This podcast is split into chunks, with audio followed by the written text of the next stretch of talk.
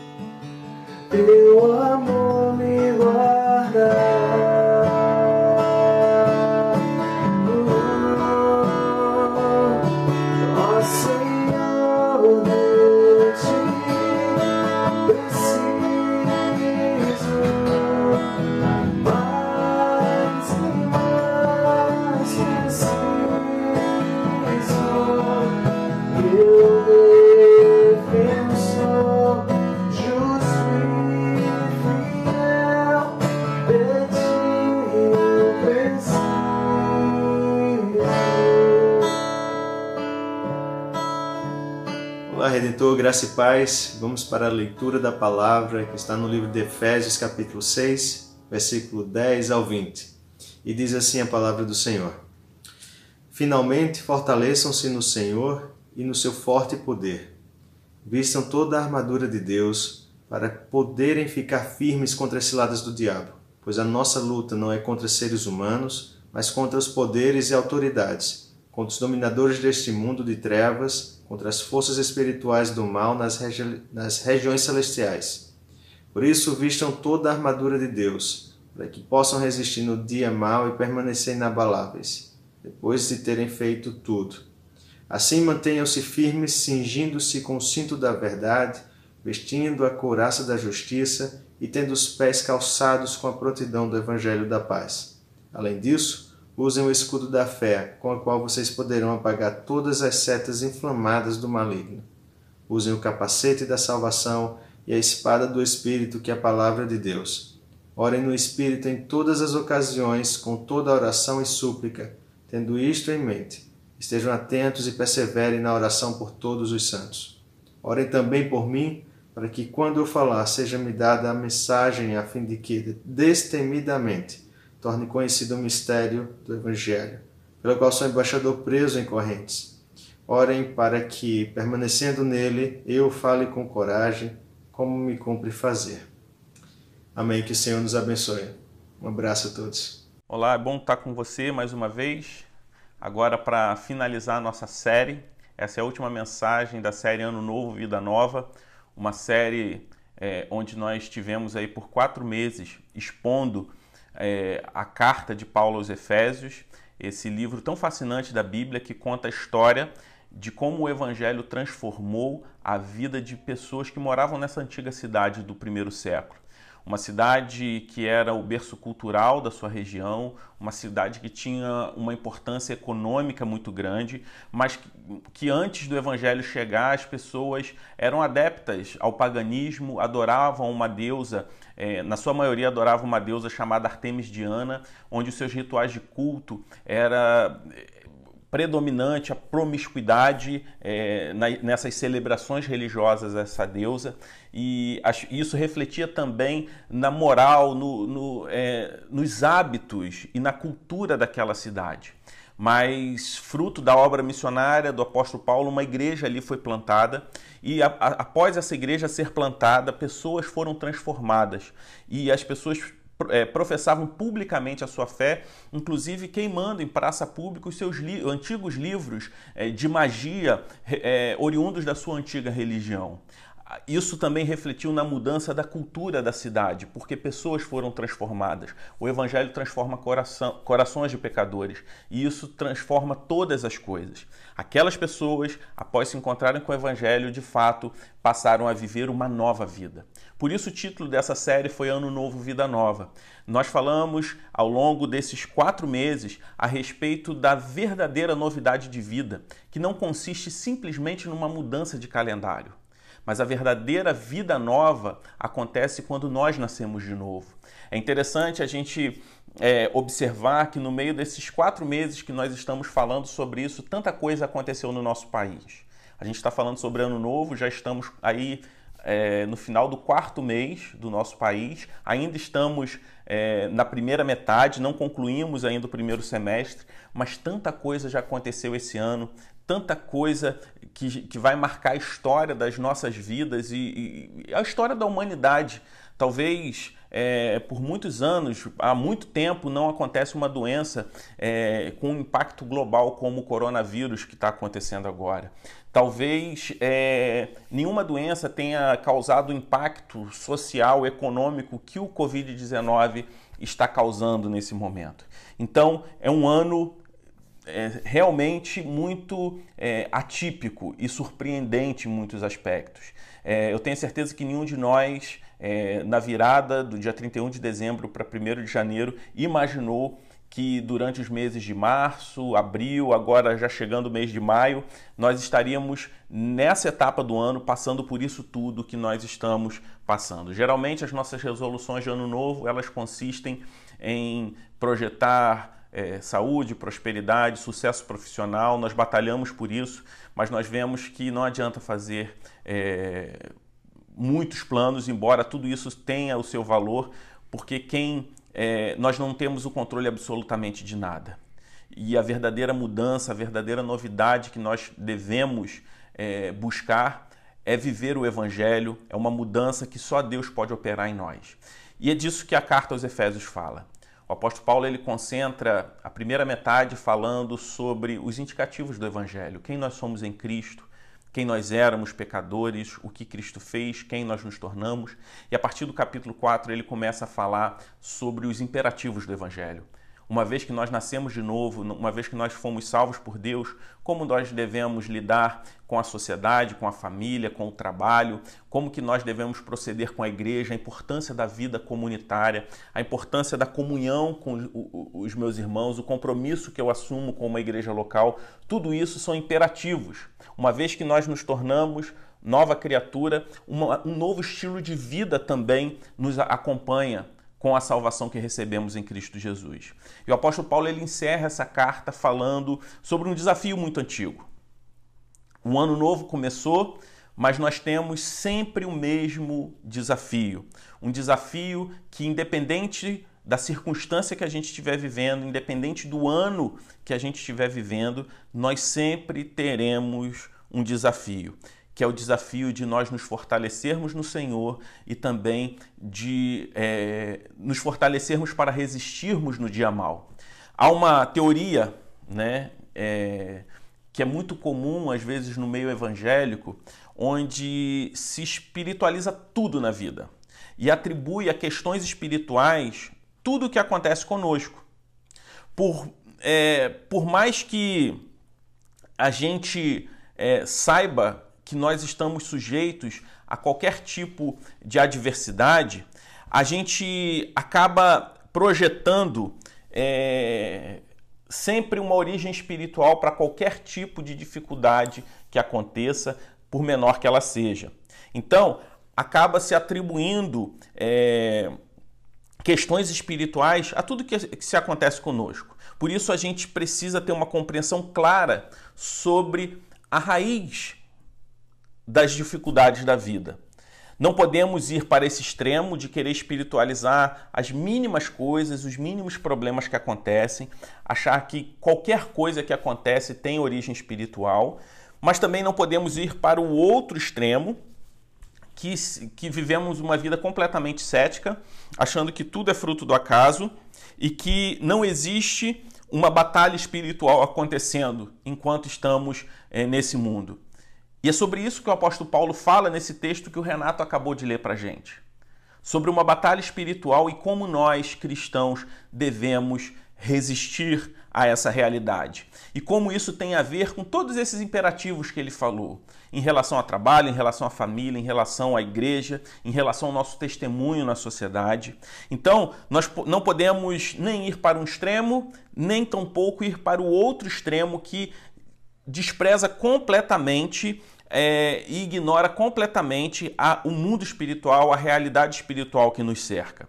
E dessa maneira, é, nós precisamos construir, a partir do entendimento bíblico, o discernimento a respeito de como a batalha espiritual é, acontece ao nosso redor, como essa, essa batalha é uma realidade na nossa vida. No texto do apóstolo Paulo, que foi lido antes é, da gente começar a exposição da palavra, nós vimos é, o apóstolo Paulo, nas suas recomendações finais àqueles irmãos, falando sobre essa batalha. E para a gente entender essa batalha, eu gostaria de é, clarear algumas coisas com vocês antes. A primeira delas é que, de fato, nem toda dificuldade é espiritual. Às vezes nós imaginamos nas coisas mais simples.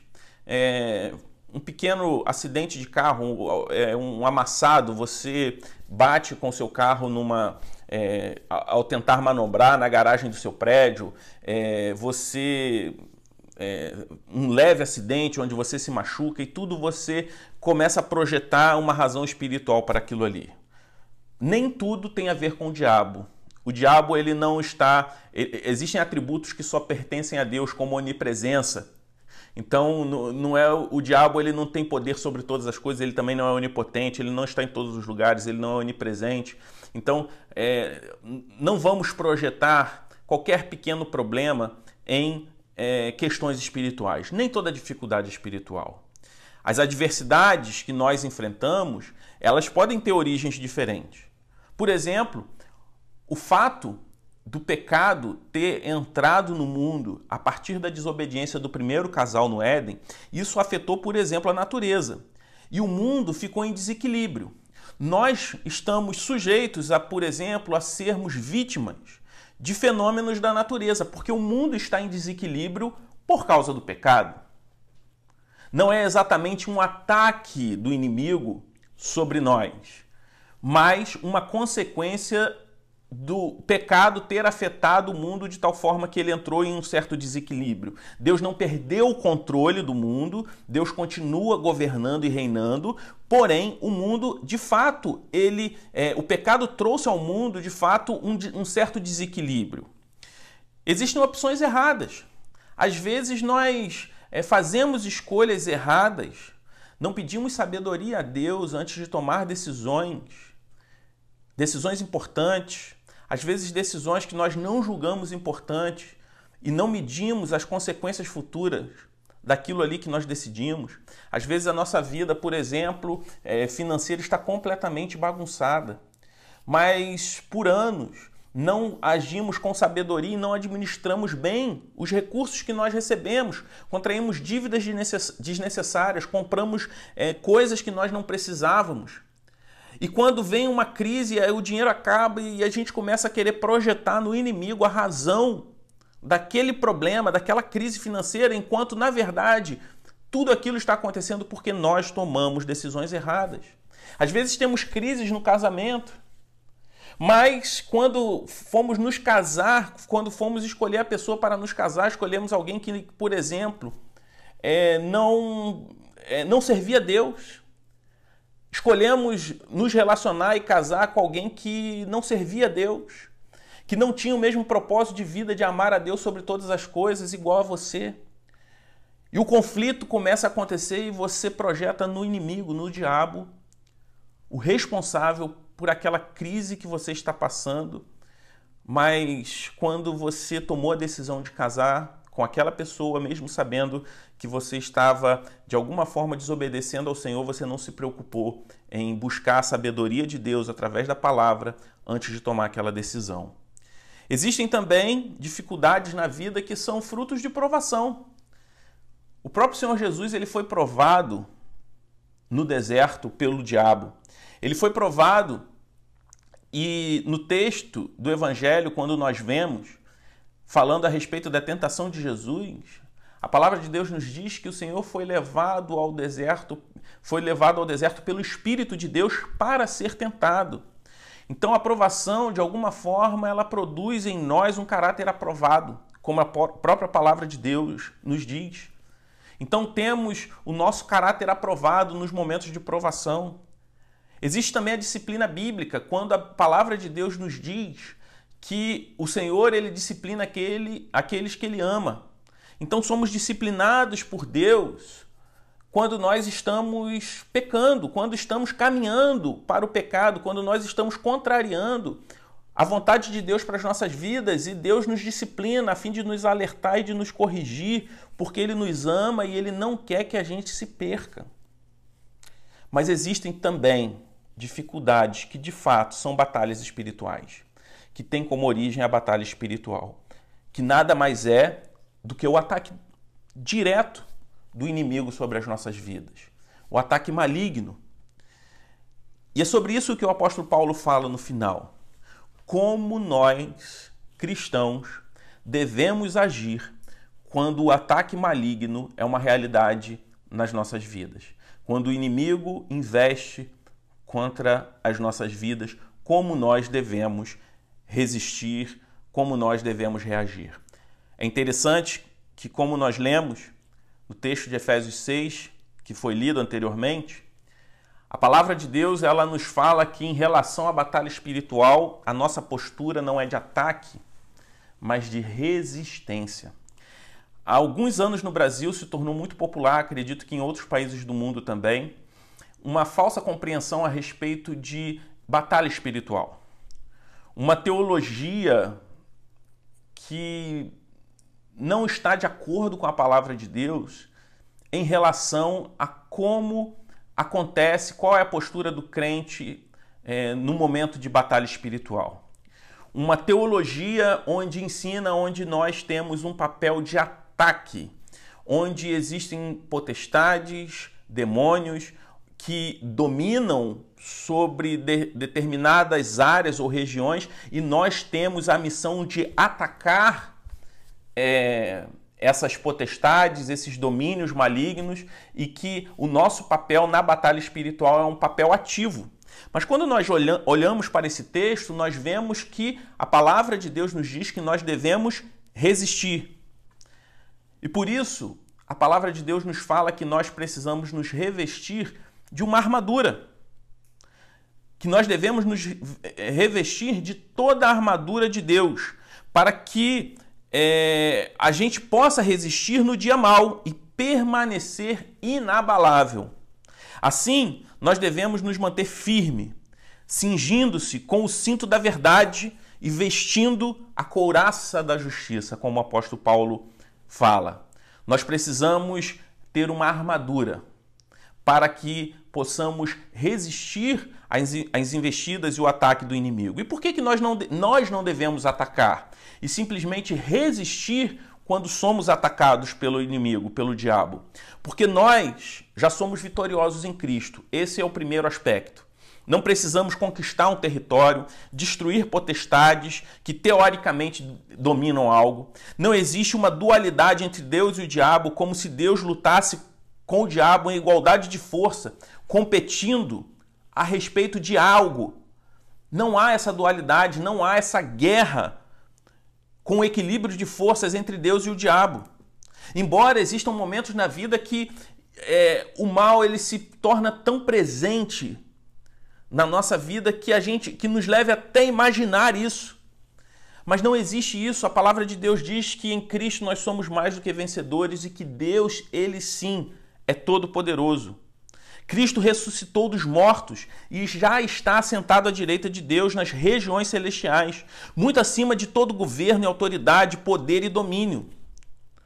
Muito acima de todo nome que se possa mencionar no céu e na terra, Deus ele continua reinando.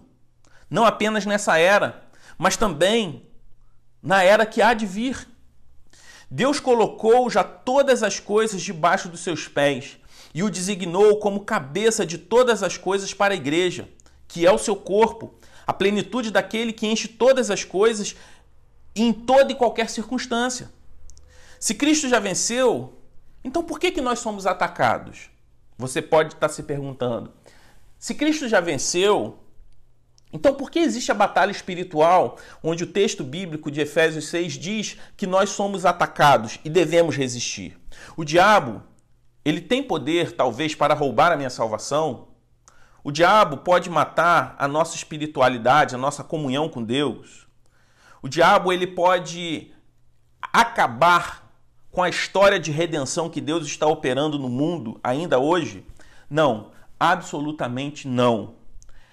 A Bíblia diz que a função do diabo é roubar, matar e destruir. Mas roubar, matar e destruir o quê? Então, para que o diabo ataca? Porque ele é apontado como ladrão, como assassino, como aquele que destrói, se ele não tem capacidade de anular a obra de Cristo sobre a sua igreja e a obra redentora de Cristo no mundo. Somos chamados, na palavra de Deus, para sermos testemunhas de Cristo. Toda vez que Cristo é testemunhado através das nossas vidas, o inimigo ele é envergonhado. E é isso que deixa ele furioso. Talvez é, o nosso testemunho não seja ameaçado de modo que a nossa vida seja colocada em risco. Porque nós temos, em teoria, uma grande liberdade para adorar a Deus. Mas ainda assim nós somos tentados a falhar no nosso testemunho. A palavra de Deus vai dizer que no livro de Salmos, onde o salmista pede ao Senhor para não perder a alegria da salvação. Quando isso acontece, nós somos falhos em nosso testemunho.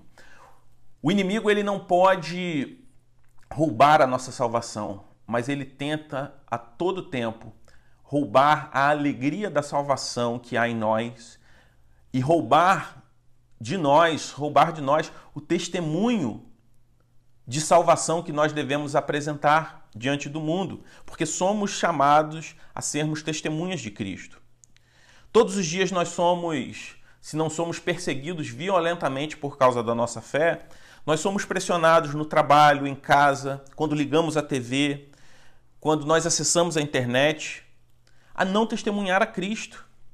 Quando nós acessamos as nossas redes sociais, quando nós postamos, todo tempo, a todo tempo nós somos tentados a não testemunhar a Cristo. Advogados são pressionados a não testemunhar a Cristo no momento em que eles estão defendendo alguém. Homens de negócio são pressionados todos os dias a não testemunhar a Cristo, não fazendo negócios de forma honesta. Empregados são pressionados a não testemunhar a Cristo no seu trabalho. Pessoas dentro da sociedade, em casa, a todo tempo são pressionadas. Cristãos são pressionados a todo tempo a não testemunharem a Cristo na esfera, no local onde eles estão inseridos. Se em alguns países as pessoas têm a vida colocada em risco por testemunhar a Cristo, nós colocamos o nosso testemunho em risco por muito menos. Essa é a grande realidade. Temos tanta liberdade que nós não nos preocupamos, por exemplo, em descansar no domingo, para estar bem, para cultuar a Deus à noite. Nós não nos preocupamos em colocar o horário de culto obedecendo o mandamento de Deus em santificar o dia do Senhor e dedicar completamente esse dia ao Senhor, o culto a Deus. E não observamos, não valorizamos e priorizamos na nossa agenda no domingo, no fim de semana, o momento de culto a Deus. Temos tanta liberdade que somos tentados a não nos preocupar em ler a Bíblia constantemente, em separar tempo para orar, em prestar atenção na pregação. E por isso somos convocados a resistir. E se minha responsabilidade é resistir, como eu faço isso? Vestindo a armadura de Deus. Armadura que não é nossa, mas é de Deus. Se é de Deus, é Ele que nos dá essa armadura. Essa armadura não é confeccionada por mim, não é projetada por mim, mas é projetada e dada por Deus. O inimigo não ataca uma única vez, mas nos ataca constantemente. Por isso, a armadura é recomendada de uma forma constante, quando o apóstolo Paulo diz: vistam-se. E para cada figura, ele apresenta uma virtude da palavra, uma qualidade cristã. Quando eu resisto às investidas do inimigo, sendo justo e comprometido com a verdade, eu não deixo opção para o inimigo me envergonhar no momento de acusação. Por isso, a verdade, que é o cinto, e a justiça, que é a couraça, me protegem. Uma pessoa justa e verdadeira, que ainda por cima anuncia o evangelho da salvação para aquelas pessoas que não foram alcançadas pela graça de Deus, porque o evangelho aqui é apontado como a sandália, como calçado. Uma pessoa que age assim, que vive assim, dificilmente é derrotada pelo inimigo. Por isso, esses três elementos, do cinto, da couraça e da sandália: a couraça da justiça, o cinto da verdade, a sandália do evangelho, apontando para a grande comissão. Portanto, vão indo e fazendo discípulos por onde a gente passar.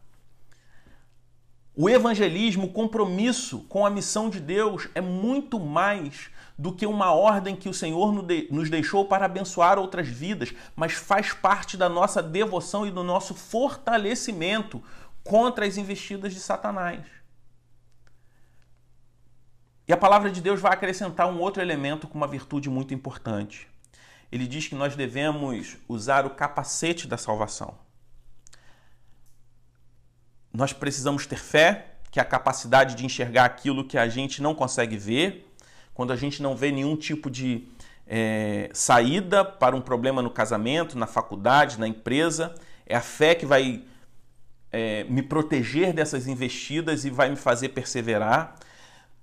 Mas para que isso aconteça também é importante eu ter o capacete da salvação.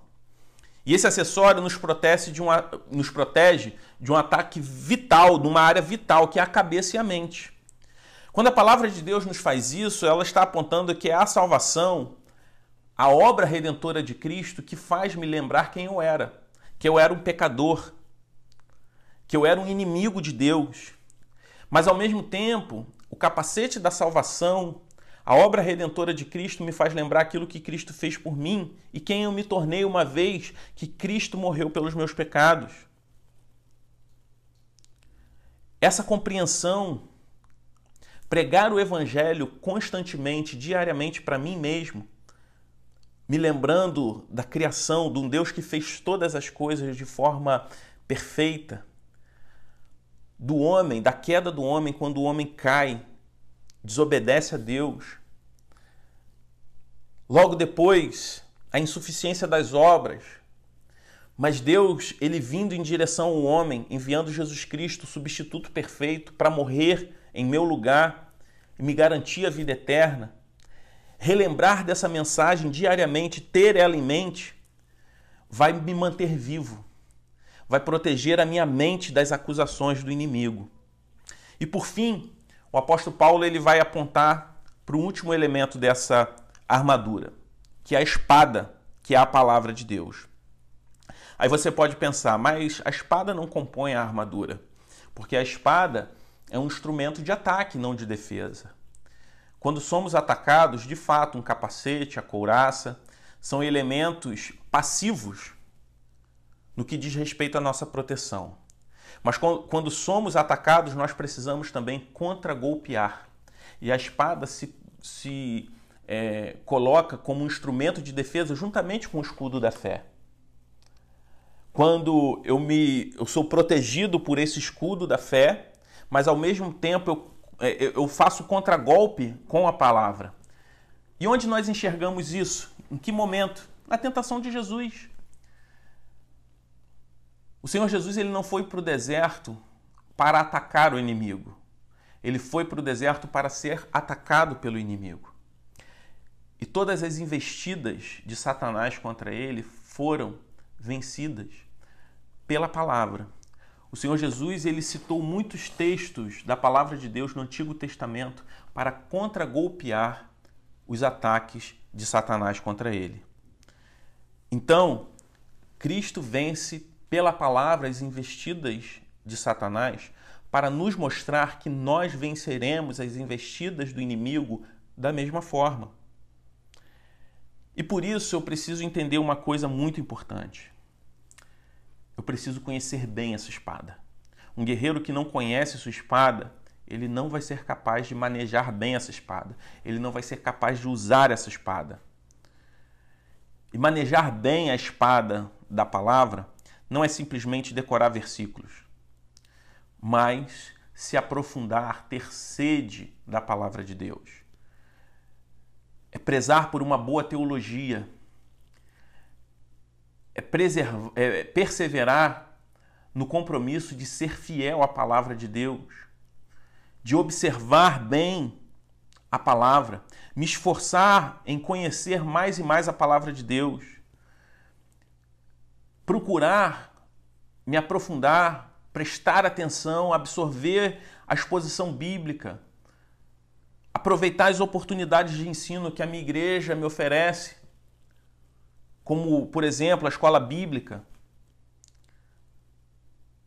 Procurar conhecer bem, quanto melhor eu manejo a espada, maior sucesso eu tenho contra as investidas do inimigo na minha casa, na minha família, no meu trabalho, na sociedade onde eu vivo.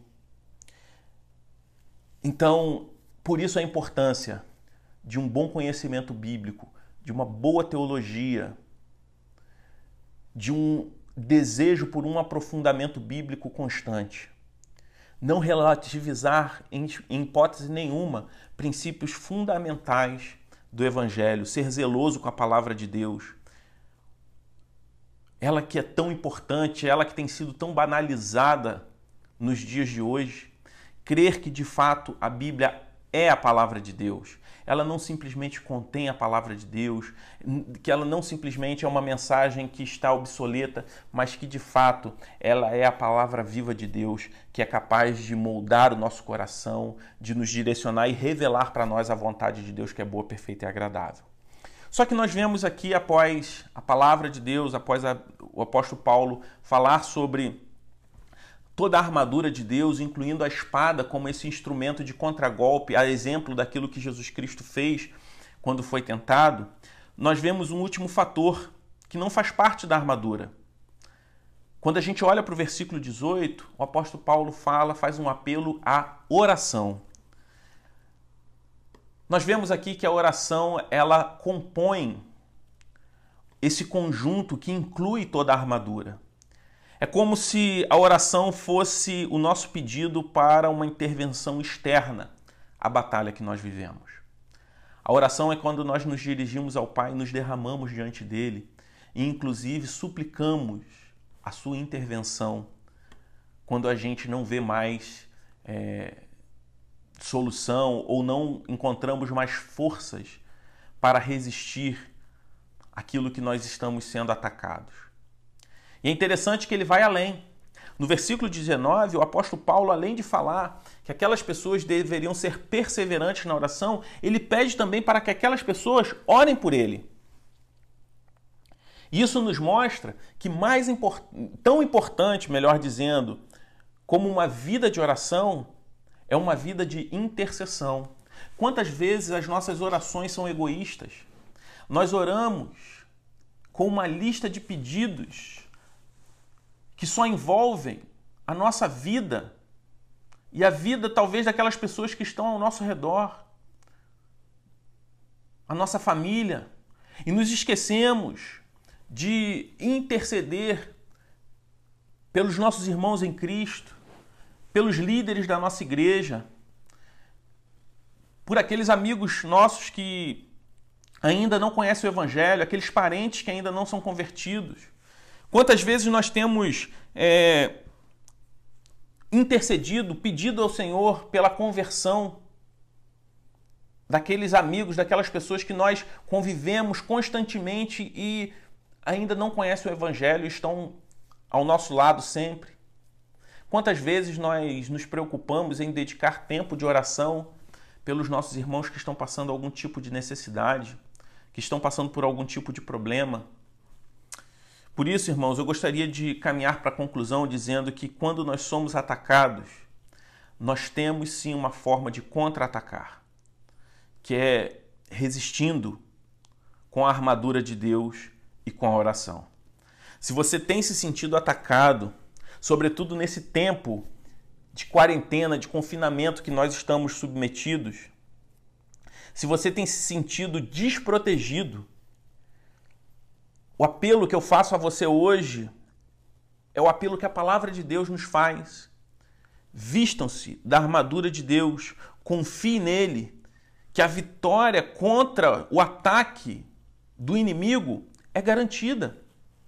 Não é uma possibilidade, mas é uma certeza que a palavra de Deus nos dá. O ano de 2020 começou com muitos desafios novos. Mas existe um desafio que continua sendo o mesmo. Com quarentena, sem quarentena, com pandemia, sem pandemia, esse desafio ele sempre vai acontecer. Sabemos, não sabemos quando, mas sabemos que um dia toda essa, essa circunstância, essa situação que estamos vivendo hoje vai passar. Mas uma coisa que não vai passar enquanto estivermos aqui no mundo são as investidas, os ataques do inimigo. Vai chegar o ano de 2021, vai chegar um ano novo. Pela graça de Deus, se Deus quiser, nós estaremos livres dessa pandemia que estamos vivendo agora. Mas uma coisa que vai continuar ocorrendo, um velho desafio que vai continuar ocorrendo, são as investidas do inimigo, do diabo sobre as nossas vidas em qualquer tipo de circunstância. A palavra de Deus, na carta de Tiago, no capítulo 4, no versículo 7, vai dizer: Portanto, submetam-se a Deus, resistam ao diabo e ele fugirá de vocês. Mais uma vez, nós somos é, advertidos, exortados a resistir. E a melhor forma de resistir ao diabo é se submeter a Deus. O quanto nós temos nos submetido a Deus? O quanto nós estamos nos preocupando em testemunhar a Cristo, em obedecer a palavra de Deus?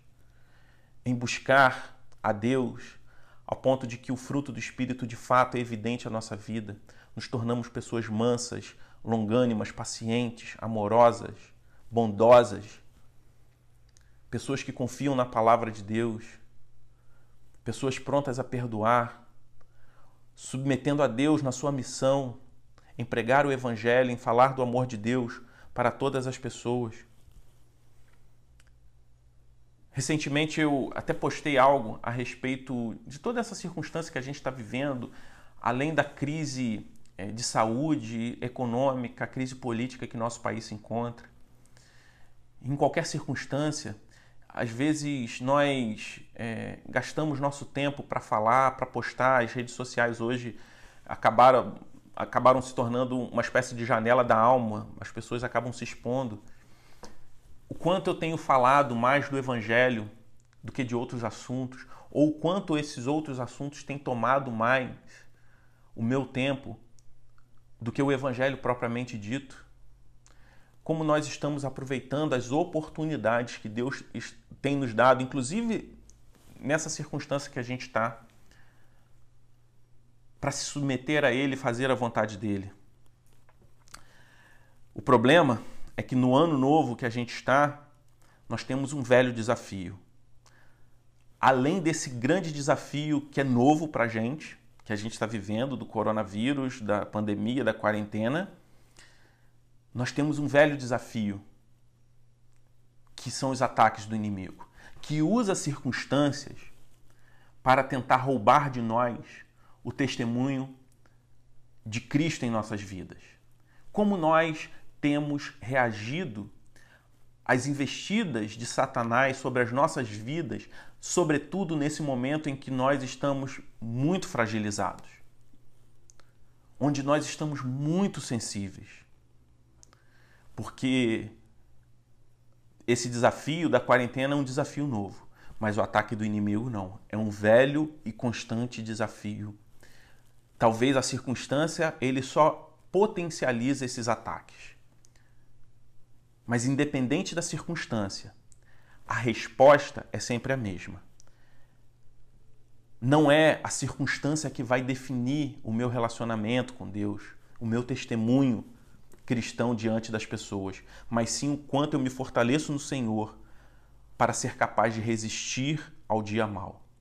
A minha oração nessa, nesse momento, nessa noite, é que você se fortaleça em Deus, para que você possa resistir ao dia mal. Sobretudo esse dia mal que nós estamos vivendo, esse tempo ruim que temos vivido, sob muitos aspectos.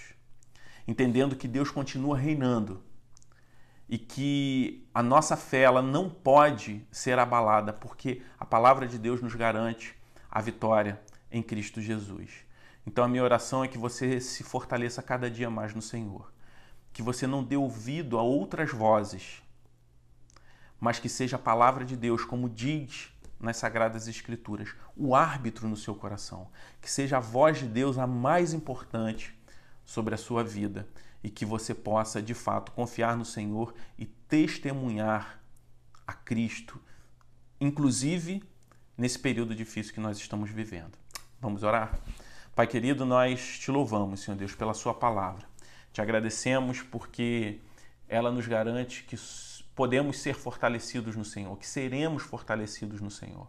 Por isso, desperta em nós um desejo de te buscar a cada dia mais, para que possamos é, nos fortalecer em Ti e resistir, Senhor Deus, no dia mal. Senhor, eu te peço por cada um que está assistindo esse vídeo, aqueles que têm passado dias difíceis, Senhor Deus, diante dessa pandemia, pessoas que têm passado, Senhor Deus, até mesmo é, necessidades é, materiais, que o Senhor possa, Senhor Deus, abençoar essas vidas. Te peço, Senhor Deus, por aquelas famílias, Senhor Deus, que têm sido atacadas pelo inimigo e talvez tenha, estejam cedendo, Senhor Deus, ao conflito que estejam, Senhor Deus, passando por problemas, por desentendimento, Senhor Deus, mediante esse confinamento que elas estão se submetendo.